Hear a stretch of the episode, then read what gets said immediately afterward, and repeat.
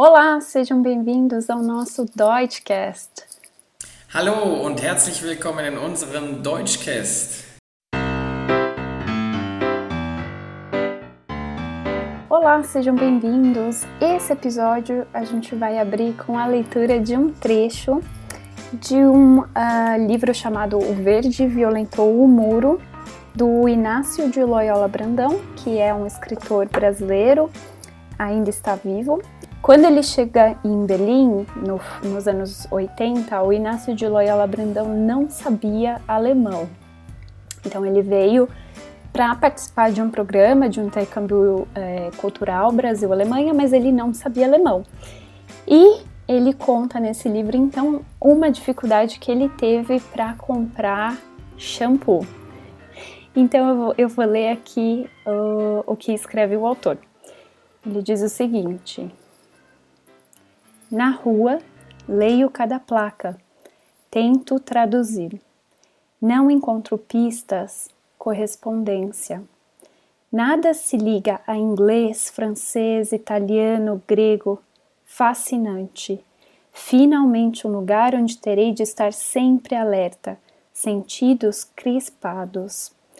Observa-se, mas quando não se conhece a língua, nunca estamos descontraídos, sempre querendo decifrar. Precisava de um shampoo para cabelos secos. Como é seco? Não tinha tempo de voltar a casa e olhar no dicionário. Logo depois fui almoçar com uma amiga.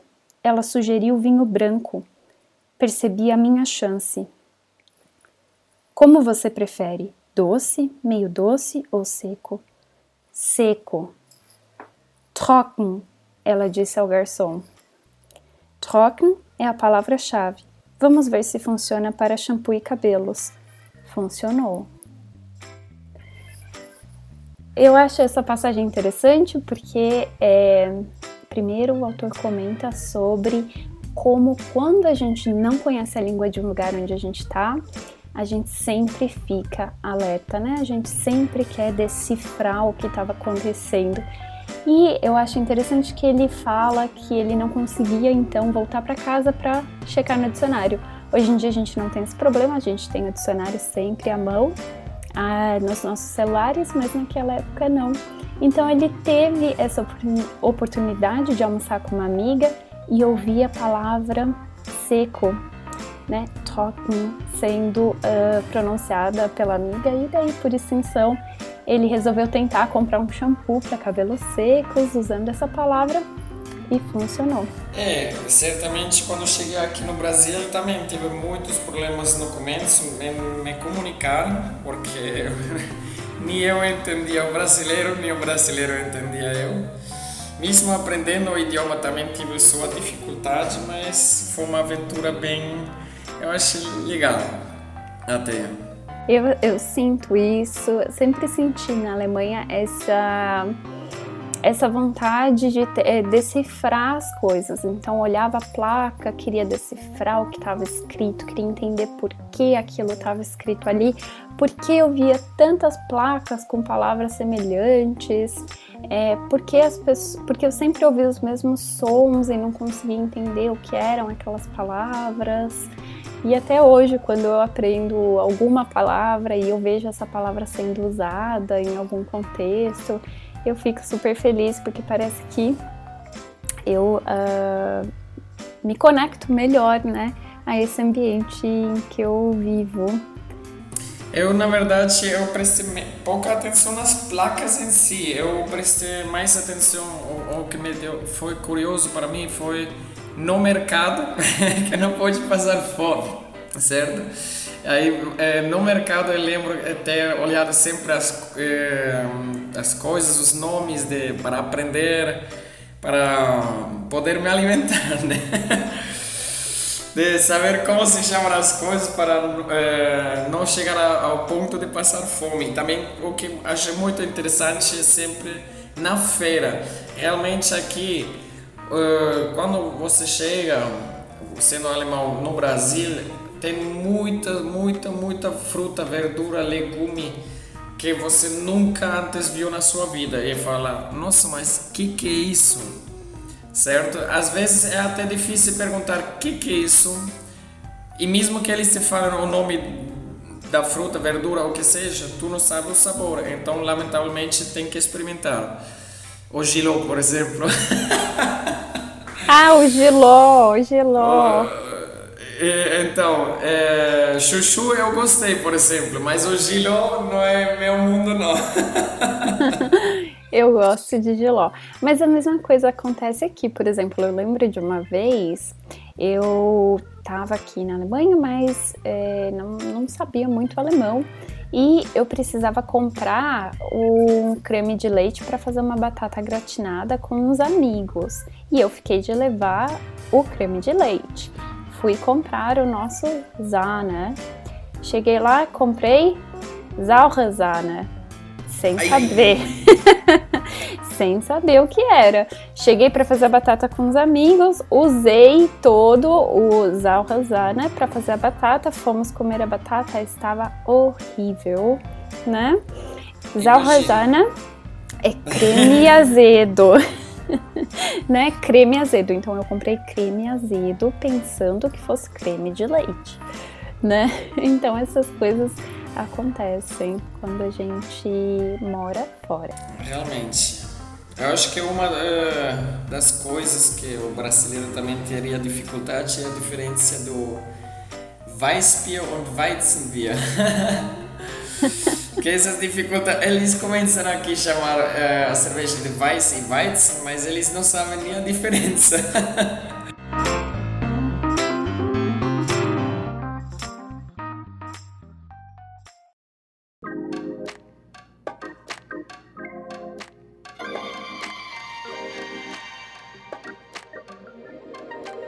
Então, pessoal, é, esse é o primeiro episódio. é, nós estamos em três aqui. Eu sou o Bruno, é, eu tô aqui junto com a Bárbara e com o Ron. Dá aí pra galera, pessoal. Oi! Olá! É, é, é, o objetivo do, do podcast é estreitar, né? O, não, deixa, eu, deixa eu rever isso aí, eu tô falando, eu tô falando besteira.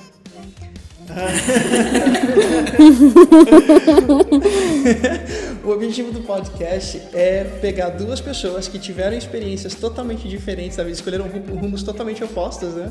Um alemão que se mudou para o Brasil e uma brasileira que se mudou para a Alemanha e confrontar essas duas realidades. É, vocês, né, vocês dois, Ron e Bárbara, são, são professores aqui no, no Instituto Stephanie Lich e vocês estão acostumados a ajudar o, os alunos né, a aprenderem o alemão, mas as experiências de vocês geram muitas, muitas histórias, então acho que vai ser um formato legal da gente compartilhar as histórias de vocês. Né? Sim, um intercâmbio cultural, basicamente. Sim, totalmente, totalmente. É, quer falar um pouquinho de você, Bárbara? Ah, sim, olá, eu sou a Bárbara. Eu moro atualmente em Berlim, na Alemanha. Eu sou de São Paulo, morei em São Paulo ah, durante quase toda a minha vida e agora eu estou aqui na Alemanha. Eu trabalho com a língua alemã e sou absolutamente apaixonada pela Alemanha e pela língua alemã. Legal. É, e você, Ron? Olá, meu nome é Ron, eu sou alemão, é, de origem, eu venho de Frankenberg, que fica em Sachsen, Dresden. É, eu moro atualmente em São Paulo, eu estava mais no interiorzinho lá em Guararema, mas devido à pandemia, o lockdown e as aulas, tive que me desplaçar para o é, centro do São Paulo. Mas minha intenção é voltar para lá, já que eu amo a natureza, eu amo o contato com animais, com as plantas. É muito legal. É, aqui é basicamente o que onde mais tem e mais facilidade e é mais biodiversidade então, eh, estou realizando meu sonho aqui com isso. E eu amo também esportes aquáticos, eu faço mergulho, entre outras. E acho que aqui é meu paraíso onde eu me sinto feliz e realizado também. Que legal isso, né? É muito, é, é muito gostoso ouvir, eu acho Ah, eu, eu, sei que uh, cada um tem uma perspectiva diferente, mas uh, eu já conheci muitos brasileiros que focam na parte negativa de morar no Brasil. Então, ouvir você falando com tanta é. paixão de, uh, da sua vida aqui, do fato de que morar aqui para você é um sonho, é, é, muito, é muito gostoso, porque o Brasil realmente é um país gostoso de se morar. A gente sabe que tem problemas como em qualquer outro lugar, mas é um país que tem muita coisa legal para fazer, muito lugar bonito para visitar. E é, é bem divertido mesmo. Realmente. Então, você falou dos sabores do Brasil e dos nomes, das, das coisas na feira, dos legumes e verduras. Agora, conta pra gente como você foi parar no Brasil, há quanto tempo você tá no Brasil, como você aprendeu português. Então, é, na verdade, como cheguei no Brasil? Bom, obviamente com um avião, né? Mas, mas é, foi bem. Não era assim bem planejado como acabou sendo. Tipo, eu sempre sonhei com é, conhecer o Brasil desde pequeno, era muito pequeno. Eu vi um documental sobre a mata aqui, a flora e a fauna. E eu sempre tive curiosidade de. Era um sonho, mas um sonho que eu pensei que jamais ia realizar, porque estava muito distante, certo? Aí eu vim de férias, de fato, na verdade. Era para ficar três meses, só que já saí do aeroporto e me apaixonei por Brasil. Era, eu vi, antes de vir aqui, é, eu saí da Alemanha e eu fui morar para é, Espanha. Então, Espanha é um país quente, eu gosto do calor. Só que Espanha é um país muito seco, muito, muito seco. Quase não cresce nada lá. E aqui é totalmente diferente. Qualquer fruta, verdura, legume, qualquer semente você joga mesmo na estrada. Eu vi hoje, tem uma árvore pinturado aqui é pequenino ainda, mas tipo, ele cresceu simplesmente grudado na parede. Que, tipo, é em terra ele tem. E esse é, aqui cresce uma, um, uma árvore em meio da, da estrada se você deixar. Então é isso eu acho bastante, bastante legal aqui também. Fora, que nem falei, a diversidade da flora e da fauna foi bastante impactante. E aí já decidi, falei, ah, gente, eu não sei se vou conseguir legal, mas eu até ficava ilegal me escondendo no mato até conseguir a documentação, sei lá. 10 anos não tô nem aí, mas eu já sabia que eu queria ficar aqui no Brasil. E isso foi há quanto tempo? Isso foi em junho de 2016, o 13 de junho de 2016 que eu cheguei aqui. Eu prime... As primeiras coisas que eu já experimentei e me apaixonei na hora foi o coco verde. Tava fazendo eh, bastante calor, aí vi eles lá no, no lado da estrada vendendo essas laranjas e esse coco gelado e falei, ah, pronto. Eu gostava sempre do sabor do coco, mas tipo assim, o sabor de coco que a gente conhece na Europa não tem nada a ver com o coco aqui no Brasil ele tem tanta diversidade que nem o próprio brasileiro, nem todos sabem das diversidades do coco. Que fora dos tamanhos que tem o coquinho, meio, pequeno, grande, mas também tem o coco, o coco eh, a gente conhece como o coco verde, tem também em amarelo, por exemplo. Tem um coco amarelo. E também eh, o que conhece na Europa é o coco já seco, basicamente, esse marronzinho mais pequeno que é o coco verde tirando a casca, certo?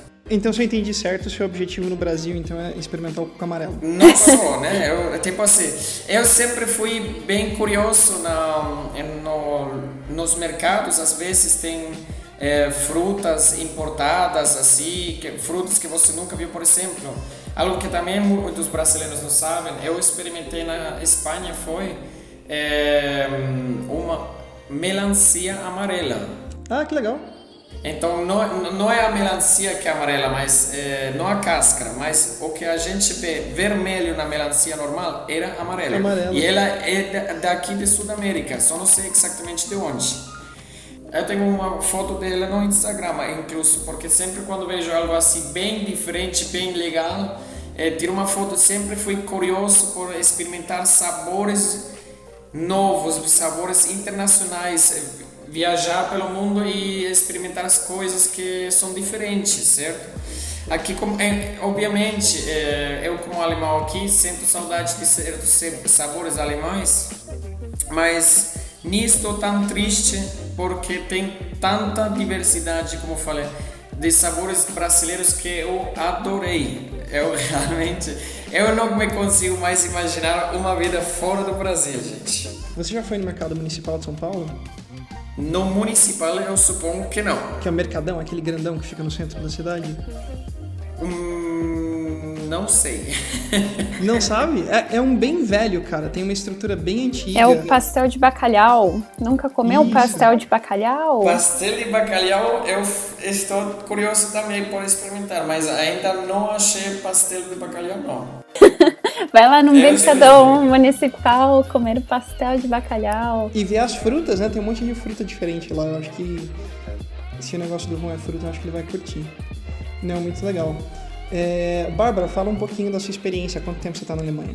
Eu, então, a, a minha paixão pela Alemanha começou em 2013, quando eu comecei a estudar alemão. E eu adorava a língua, adorava, adorava, adorava. Aprender alemão era meu hobby, era o que eu mais gostava de fazer. Eu era simplesmente alucinada pela língua alemã. E a primeira vez que eu tive a oportunidade de ir para a Alemanha foi é, já sabendo um pouquinho de alemão. Foi em 2016 também. Daí foi aí que o meu grande. Foi em 2016, foi aí que o meu grande amor pela Alemanha começou, né? E eu lembro que eu, eu assim como o Ron, saí do, do aeroporto, assim, saí do avião, fui pegar fui, peguei as malas, né? Peguei. Primeiro que para mim passar na imigração já foi super legal, porque foi a primeira oportunidade que eu tive de falar um pouquinho alemão, aquele alemão que eu tava treinando, que eu aprendi bem básico com alguém, com um falante nativo. Então saí do aeroporto, eu lembro que eu fui pegar um táxi e eu falei pro taxista é, uma frase em alemão: Ah, eu vou até a rua tal e até o lugar tal, até o bairro tal, e consegui falar essa frase em alemão. E daí eu falei, ah, eu amo, eu amo a Alemanha, eu amo. E daí essa, essa experiência aqui. então a minha experiência foi, é, é, primeiro, eu gostava da língua alemã, da literatura alemã, gostava da, da cultura. Assim. Mas tu já tinha planejado ficar na Alemanha ou foi também pura não, essa, essa primeira vez eu vim para ficar uh, três meses em 2016 para estudar, fazer um curso intensivo de alemão. Então eu, eu fiquei só três meses em 2016, fiz esse curso intensivo de, uh, de língua alemã e daí eu voltei para o Brasil e uh, já fiquei o ano inteiro de 2017 me preparando para voltar para a Alemanha para ficar mais um tempo estudando a língua. E daí eu consegui uma bolsa de estudos brasileira para ficar na Alemanha, lá em Bonn.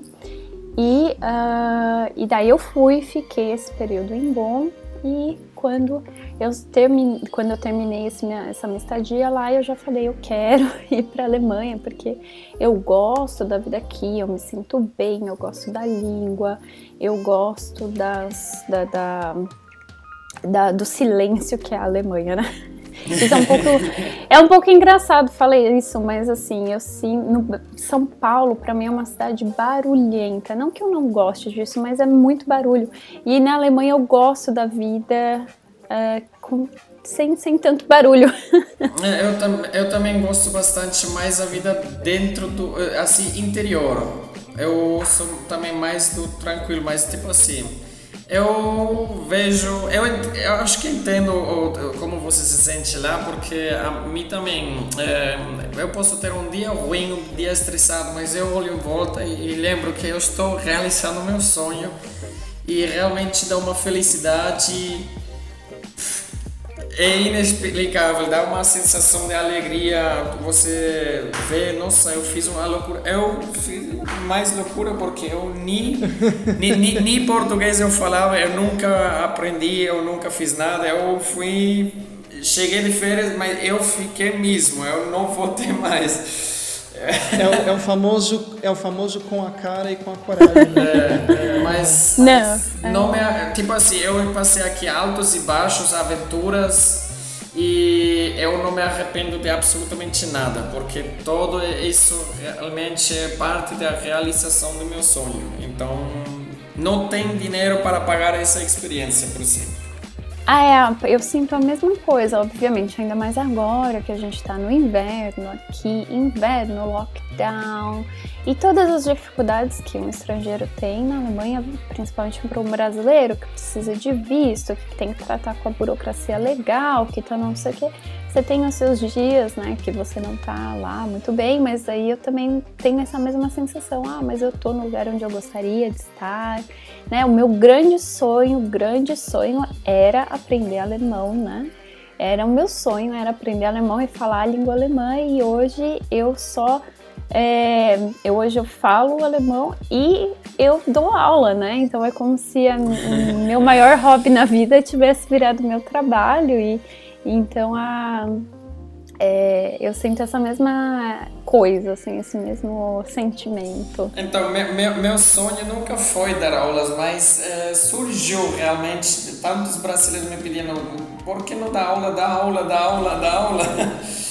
É, e acabei, se eu nunca tive a ideia de dar aula de idioma, eu já tinha aulas mais, é, tipo, de mergulho, essas coisas, e realmente idioma nunca tinha nem pensado nessas coisas. E mas acabei tipo achando muito legal sobretudo em grupos maiores assim 10, 15 pessoas numa sala física as brincadeirinhas ensinar alemão meio brincando meio com não tão sério eles têm muito preconceito que alemão é impossível Aí eu já eu tenho faço uma tipo uma tabela de pronunciações e uma delas é tipo que sempre quando é uma palavra alemã tem as eh, vogais e e i juntos, certo? Se pronuncia a i em brasileiro. Então eu, eu só mostrando a palavra de, de pronunciamentos que eu faz, fiz aí na aula é, eu já falei, pronto, já aprendendo a primeira palavra. E olhando para você, tipo, como assim? Aí, é ovo. e eles, ah, legal, nossa, aprendi minha primeira palavra. Ficam muito felizes e, tipo assim, eu também tenho que ver a evolução dos alunos.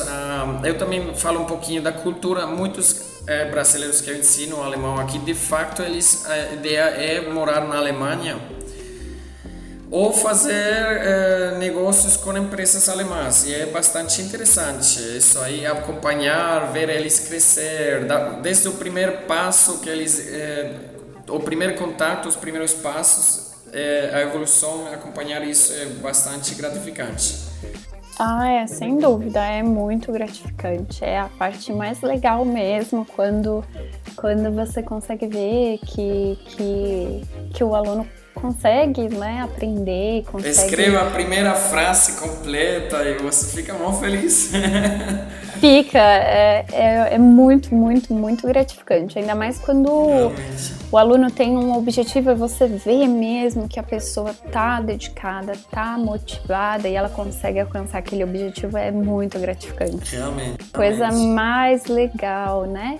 E as pessoas têm, têm objetivos variados, né, com o aprendizado do, do alemão. Alguns querem trabalhar na Alemanha, alguns querem por, porque gostam de língua, alguns querem por por hobby, curiosidade. Viajar, esportes, encontros. Uhum. Muitos têm parceiros, né, é, alemães, então namoram um alemão, um alemão e querem ir para a Alemanha ou enfim, então eu, eu acho interessante. Também acho uma, uma profissão bem gratificante. É.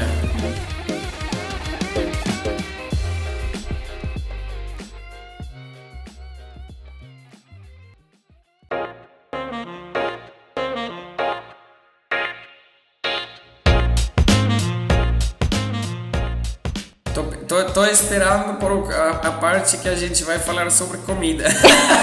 vamos, falar sobre comida, vamos falar sobre comida, beleza. Vamos, vamos, beleza. Não, ó, uma coisa que a gente, uma coisa que a gente tinha combinado que a gente ia falar hoje, é, que eu acho que vai ser uma coisa bem divertida também, é sobre as perguntas que você sempre escuta sendo um brasileiro na Alemanha ou um alemão no Brasil. Eu tô curioso para ouvir as perguntas que a Bárbara sempre escuta, mas uh, vamos começar, vamos começar com o Ron. Ron, cara, o que, que todo brasileiro te pergunta o tempo todo? Então, é, entre as perguntas, perguntas mais frequentes é número um, o que, que um alemão faz aqui no Brasil?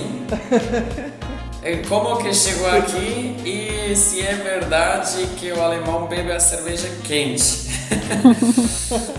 De fato são as perguntas mais frequentes. Quando eu sempre falo, o que, que eu faço aqui? Bom, eu vivo aqui, né? Eu, é, como cheguei aqui? Obviamente, né, cara? Realmente, eu, eu falo, bom, como chegou aqui? Bom, com avião, mas talvez meio uma expressão brasileira que, que cair de paraquedas, né? Obviamente não cair de paraquedas, mas é, como eu tinha comentado, é, com minha visita aqui de férias, eu ficando com cair de paraquedas basicamente nessa vida, porque realmente a vida quando você muda para um país tão diferente é, não só pelo idioma, pelo clima, pela biodiversidade, é tipo você a cultura, todo muda, todo muda e também o mesmo muda muito, os costumes na hora de comer, a, a, todo, todo, todo muda um pouco, bastante. Uhum. A vida inteira muda. Mas você, então, sabe, você sabe que eles te perguntam isso, Ron, de é, o que, que você está fazendo aqui, porque você está fazendo o oposto que muito brasileiro sonha, né? Muito brasileiro é, sonha morar na Europa. O brasileiro é. sonha com trabalhar no estrangeiro e o estrangeiro... É. Mas, tipo assim, eu com certeza não sou o único alemão que sonha com uma vida no Brasil. Tem incluso um site no Facebook onde alemães se informam o que, que pode fazer para pegar um visado permanente aqui. Que legal, né?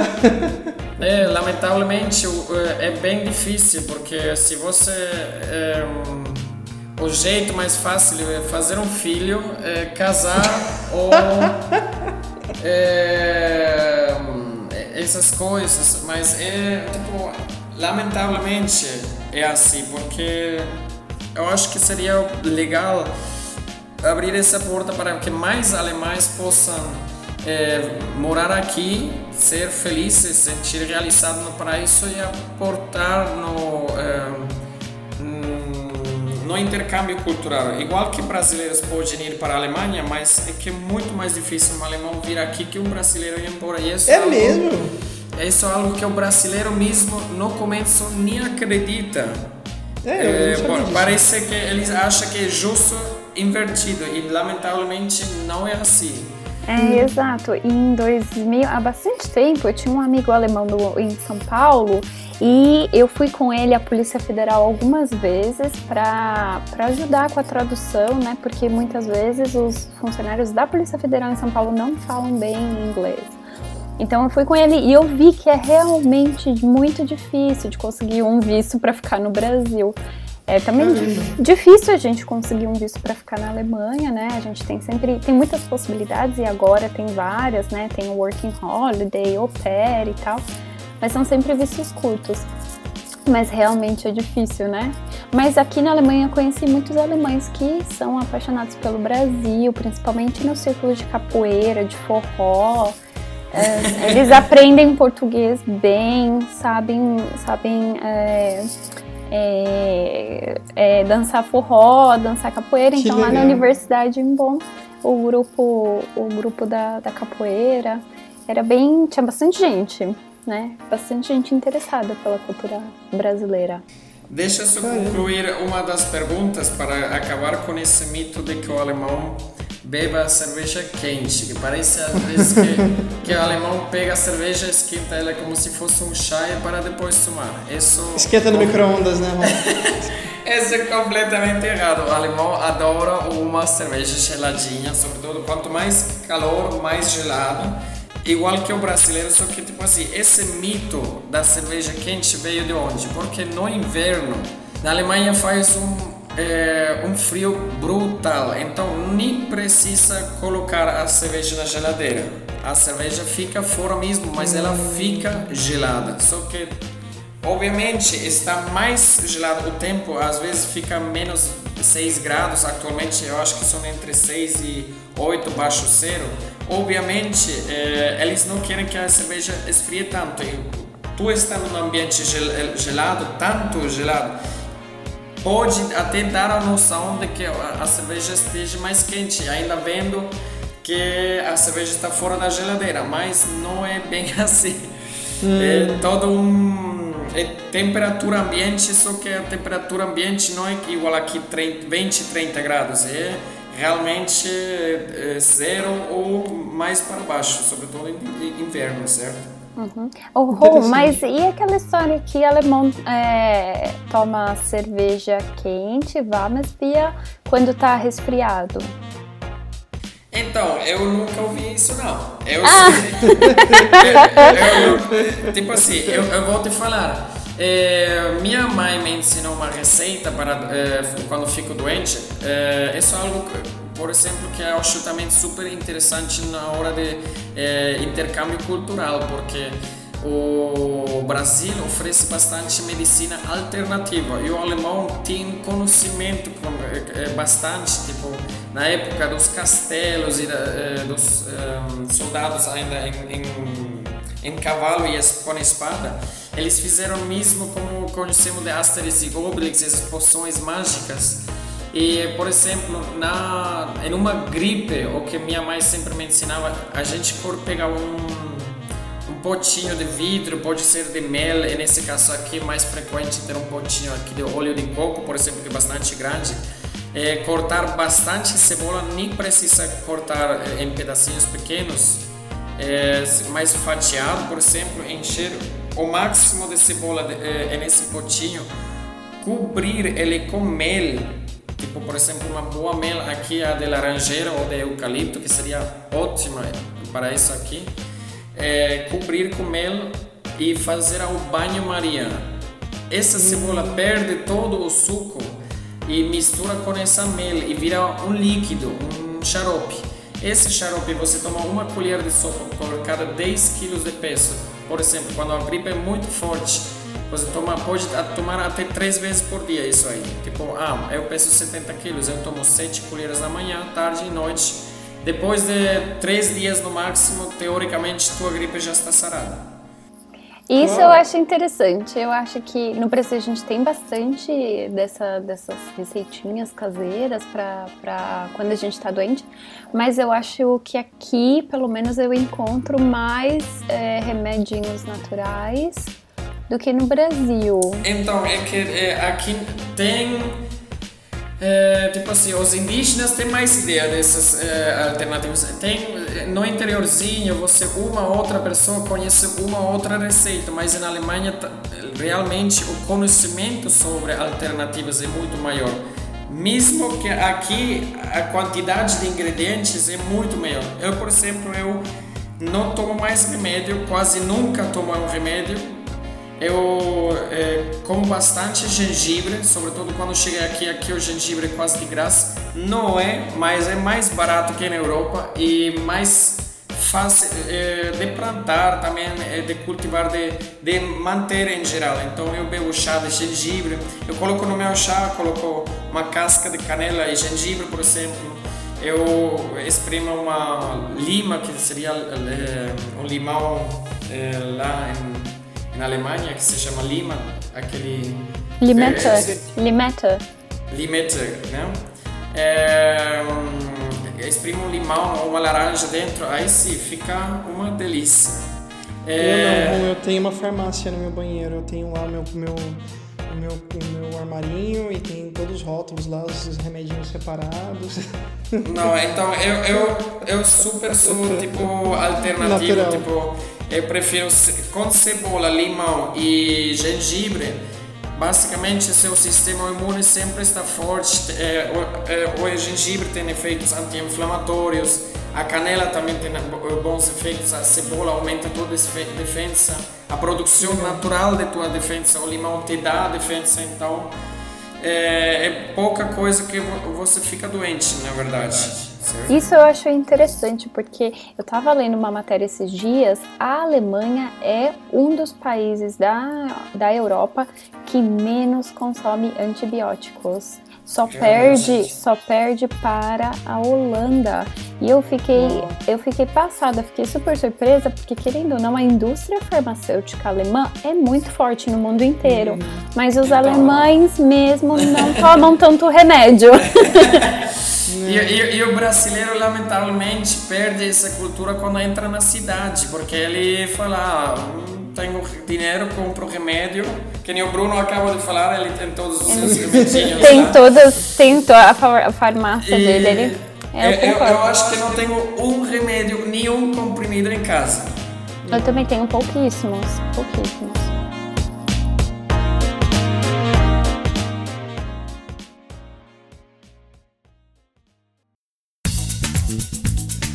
Bárbara, vamos seguir para a pergunta que você mais escuta como brasileira na, na Alemanha. O que, o, que, o que a galera na Alemanha. Porque você fala alemão, né? E eu imagino que a galera deve estar acostumada a, a não. Eu imagino que o pessoal se surpreende quando vê você falando alemão tão bem eh, sendo estrangeira, né? Ou não muito?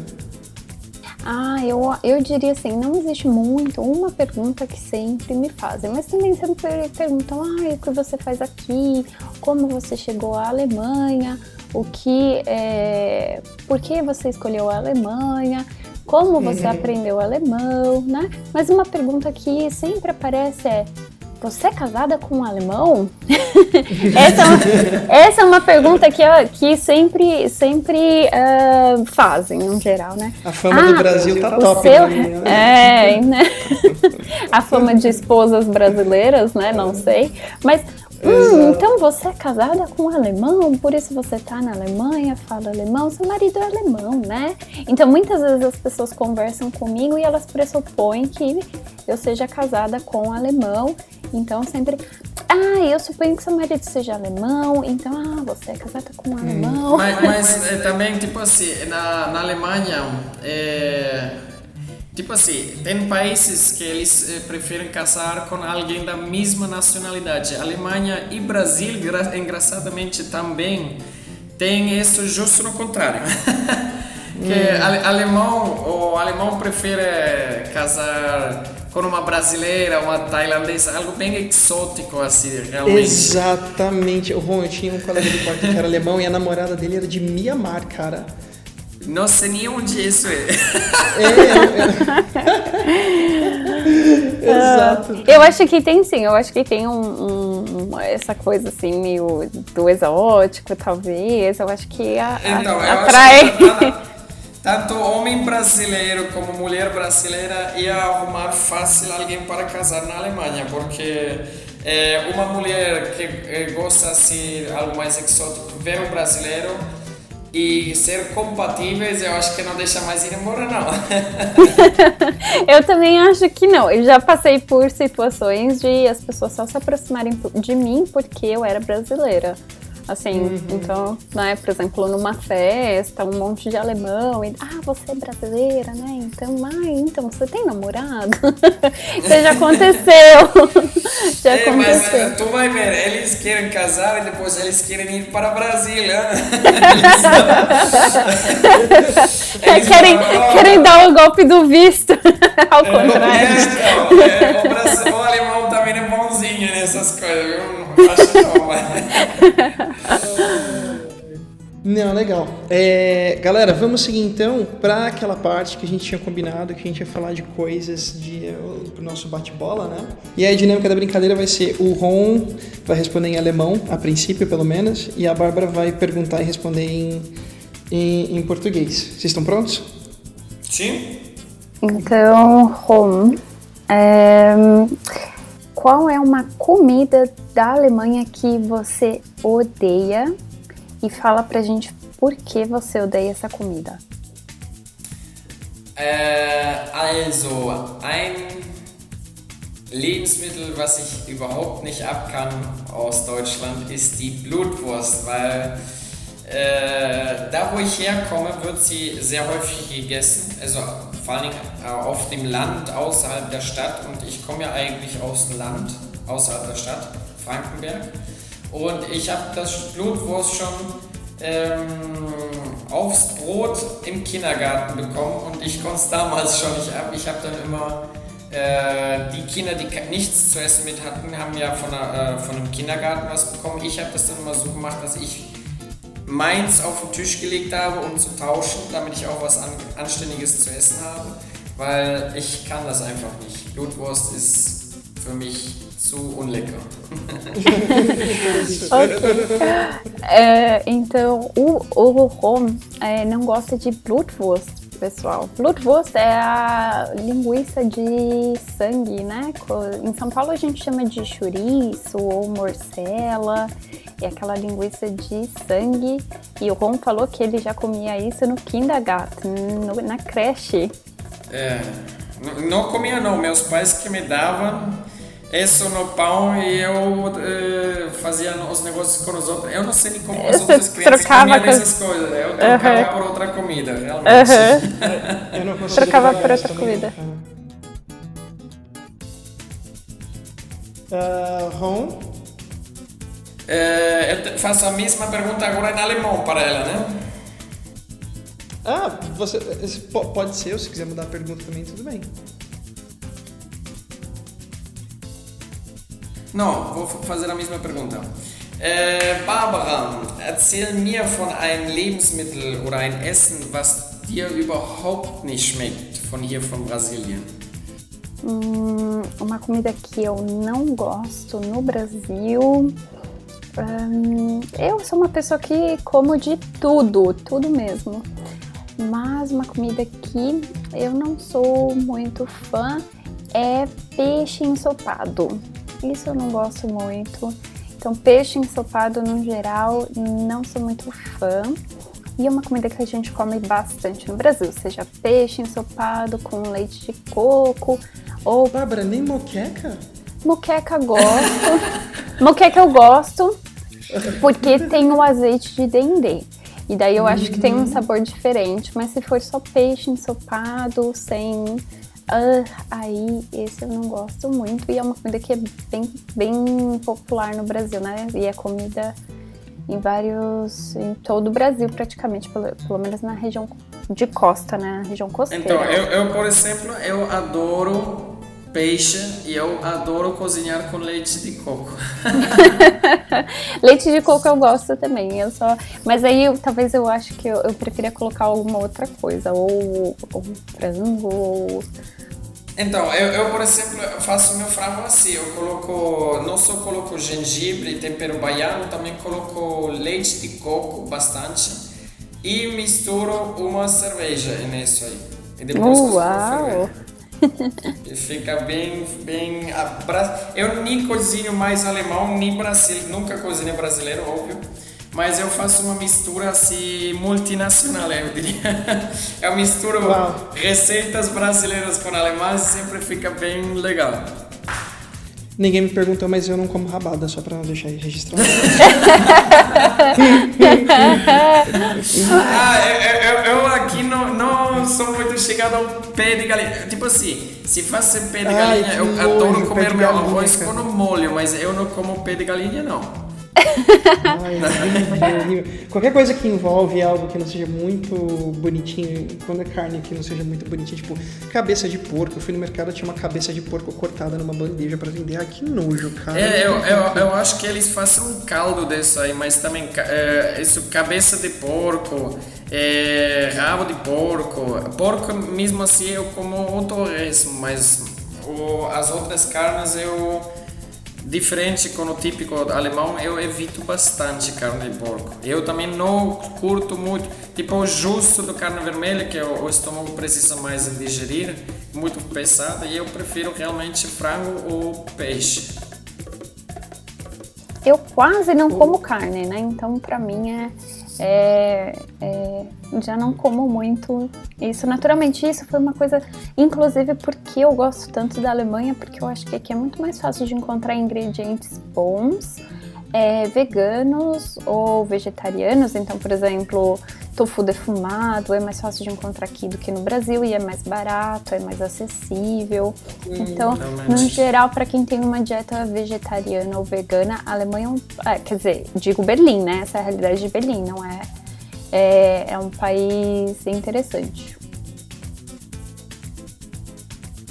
O, o Berlim, é, dois fatos que interferem nisso é que hum, é, Berlim é uma a cidade onde o mundo se encontra. Basicamente estão todas as nacionalidades lá representadas de alguma maneira. É, isso já pode ajudar.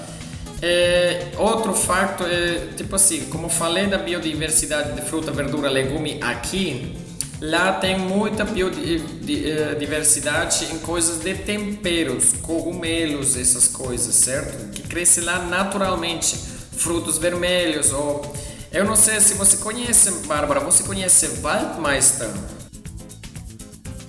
Não, que é isso? Waldmeister. É, Waldmeister é uma planta que cresce no mato, mas eles fazem um refrigerante dele. É tipo como se fosse Coca-Cola, só que ele é verde. E ele é o refrigerante mais saboroso que tem no mundo, se você me pergunta a mim. Eu quero, é. quero conhecer. Manda uma foto pra gente depois, ou quero saber quem é isso Ah, esse eu nunca vi, acho que vou procurar.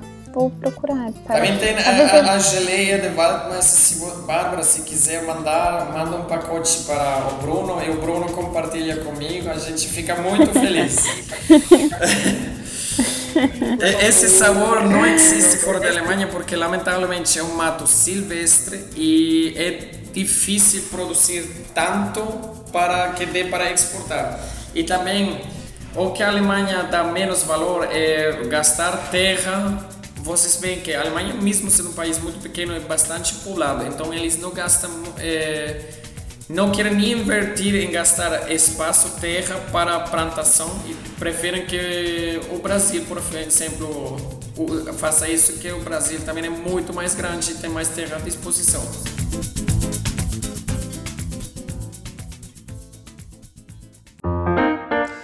Uh, eu, po posso fazer uma pergunta para o Ron? Com certeza.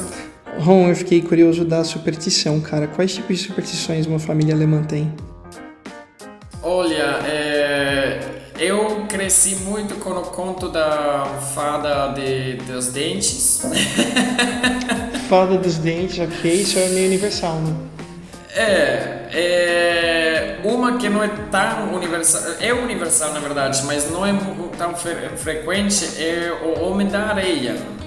Hum. Ah, yeah. Ah, de quando você vai dormir. Sandman. É, quando, yeah. quando, de Sandman, você vai. E, na Alemanha tem um canal de eh, crianças que se chama Kika. Toda noite eles têm o Sandman e eh, tipo assim, muito típico na, na família alemã. Ela, eh, eles falam, os pais falam para a criança antes de jantar, já Abendbrot, e depois, tipo, depois do Sandman tu vai dormir. Uhum. Realmente. Aí tu assiste e tipo é, Bruno parece que está conhecendo, mas muito brasileiro não conhece. É tipo que contam de que um homem te deixa, uh, te, te, dá os sonhos, né? lindos sonhos durante a noite e isso é o que deixa areia nos olhos, certo? Tem, tem uma série de quadrinhos, o, o, o Ron, que chama Sandman, que reinventa o mito desse desse Homem da Areia, né? Do Neil é, Gaiman. É, é, né? do Neil Gaiman, né? Ele é, é uma esse mito não é tão popular no Brasil, né? Não, é, não faz parte do folclore brasileiro tanto, mas é, eu já é, eu já, já ouvi falar dele por causa disso. Tem, tem esse, tem, tem também a, o Homem da Lua, que você é, conta as preocupações para ele, deixa na mão dele, que ele hum. cuida de nós durante a noite, essas coisas. Então, tem bastante coisas. Como é o nome em, em, em alemão do Homem da Lua? Eles falam Der Mann im Mond. Ah, ok, literalmente Homem da Lua. O Homem na Lua, mas uhum. im Mond é quase como se deve, de, de, daria para entender que não está em cima da Lua, se não está dentro da Lua. Ah. Mas é, isso também é mais antigo. É, a Alemanha está passando por uma época de bastante evolução e algumas dessas culturas, conhecimentos, é, não se está dando suficiente valor e eu acho que vão se perder aos poucos. Eu acho que vão se manter mais vivos no estrangeiro que na Sim. própria Alemanha. Realmente. O, o, o Ron, é, na Alemanha, por exemplo, tem algumas, algumas superstições que fazem parte do dia a dia do, do brasileiro, que é tipo assim, você não pode passar debaixo de escada, você não pode quebrar espelho, aquelas tradicionais. É, então, é, tipo todo assim, mundo conhece. É, espelho não pode quebrar, mas tipo assim, na, na Rússia, por exemplo, tem a, a, a é, falam que Sheldon, como fala o Sheldon? Quando um prato quebra o copo quebra, esses uhum. pedacinhos é, dão sorte. Então, ah. na, na Rússia, por exemplo, você pega uma caneca e pisa ela quando você casa. Esse é um costume que chegou é, à Alemanha também. Ah, uhum. sim, né? Uma noite antes do casamento, todo mundo quebra as, as louças, né? Com no, certeza. Uh -huh. Scherben bringen Glück, heißt es. Muito legal. O, o Ron, você quer fazer uma última pergunta para a Bárbara? Certo. Qual é o pior nome para dar para seu filho ou sua filha aqui no Brasil? Esse... Uh. oh, um, um nome, eu acho que assim, brasileiro é, ainda não, não, se dá muito bem com nomes que, que, que venham de outras línguas no geral, uhum. né? Então eu acho que nomes assim meio anglicizados, que são um pouco do inglês ou de outras línguas, talvez os brasileiros não gostem muito. Tirando nomes do italiano, que brasileiro adora colocar Enzo, Júlia, Juliana, Júlio, Juliano, né? Essas coisas estão tão na Só moda. Só tem um nome eh, eh, italiano que o brasileiro nem curte tanto, que seria o sobrenome Bolsonaro, né? É, não. É, é, eu, eu, eu, sei não, o Ron acho que tem aí uma metadinha do Brasil que curte. ah, eu acho que nomes, por exemplo, é um, eu, tenho um, eu tenho um amigo que chama Kai, ele é alemão. Imagina, um Kai na Alemanha, no Brasil, todo mundo chama ele de Caio né?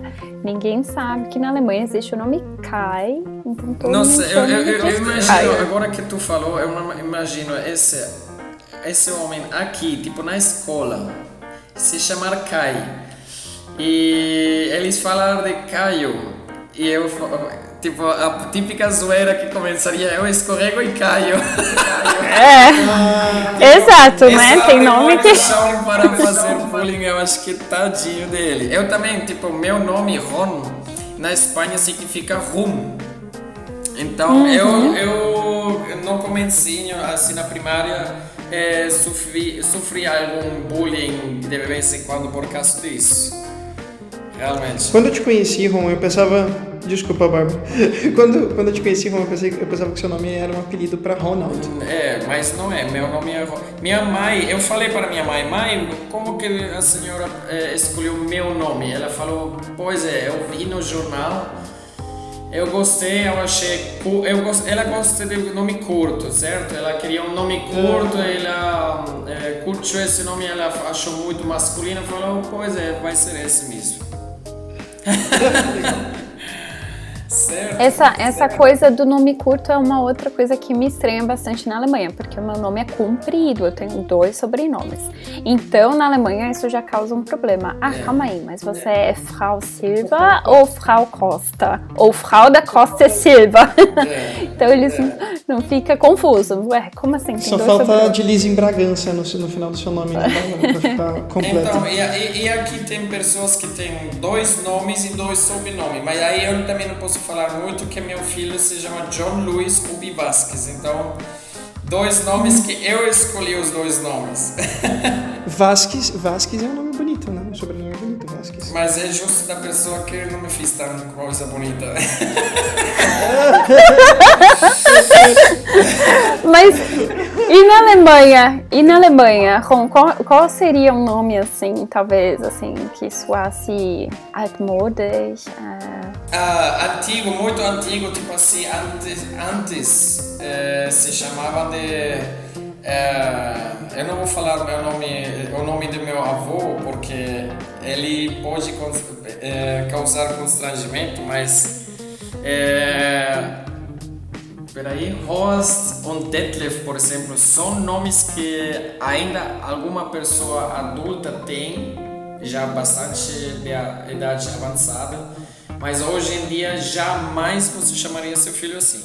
Com certeza que. E, e por exemplo, Wilhelm é um nome que as pessoas usam ainda hoje? Então, é, Wilhelm também eu acho que já vai ser descartado logo, logo.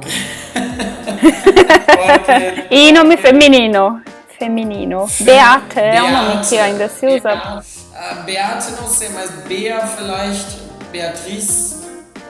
É, eu acho que eles vão uh, mudar esse nome para é, Beatriz e mais estrangeiro, certo? Então eu acho que o Beate vai virar o futuro Beatriz, como alemão gosta assim todo excêntrico de forma. Alemão adora ir de férias, aprender um idioma e falar do lado de todos os companheiros uma palavra em, em um idioma estrangeiro, isso já se sente super.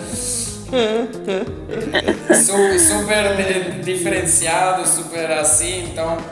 É, e tipo assim, um alemão que não sabe nenhum idioma estrangeiro, tu fala para ele duas palavras em em estrangeiro, ele também, igual que tu chama atenção por ser brasileira, eu, por exemplo, chamaria atenção na Alemanha também por falar um pouco diferente, por é, falar, se eu falar idiomas, aí já também rápido estaria rodeado, então é super típico. Engraçado. Porque eles querem essa, é, é, tipo uma porta para fugir da Alemanha, sair da zona de conforto. Alguns não saem porque não querem sair da zona de conforto, mas na verdade hum. muitos sonham com uma vida bem, bem longe, bem, bem diferente, seja na Tailândia, seja no Brasil, mas assim bem exótico. É, eu também, por exemplo, adoro frutas exóticas, então aqui estou no paraíso quando vejo o maracujá. É... Eu vou te levar no mercado municipal. Ron, você vai deitar e rolar. Demorou. Pode. Vai. Amanhã vai mesmo, Então é isso aí, galera. Obrigado, Ron. Obrigado, Bárbara. Só para vocês ficarem sabendo, né? Todo mundo que está escutando, a gente vai Uh, isso vai ser um podcast recorrente, a gente vai gravar uma, do, do, dois episódios por mês, então a cada semana vai ter um episódio novo do Deutschcast. Na nossa jornada a gente vai falar de cultura alemã, cultura brasileira, perrengues que você passa como imigrante, experiências legais, experiências não tão legais. Então a gente quer ver você uh, com a gente de novo daqui a duas semanas. Digam tchau, Ron e Bárbara. Tschüss! Tschüss! Vielen Dank, tschüss! Bis zum nächsten Mal! Bis zum nächsten Mal.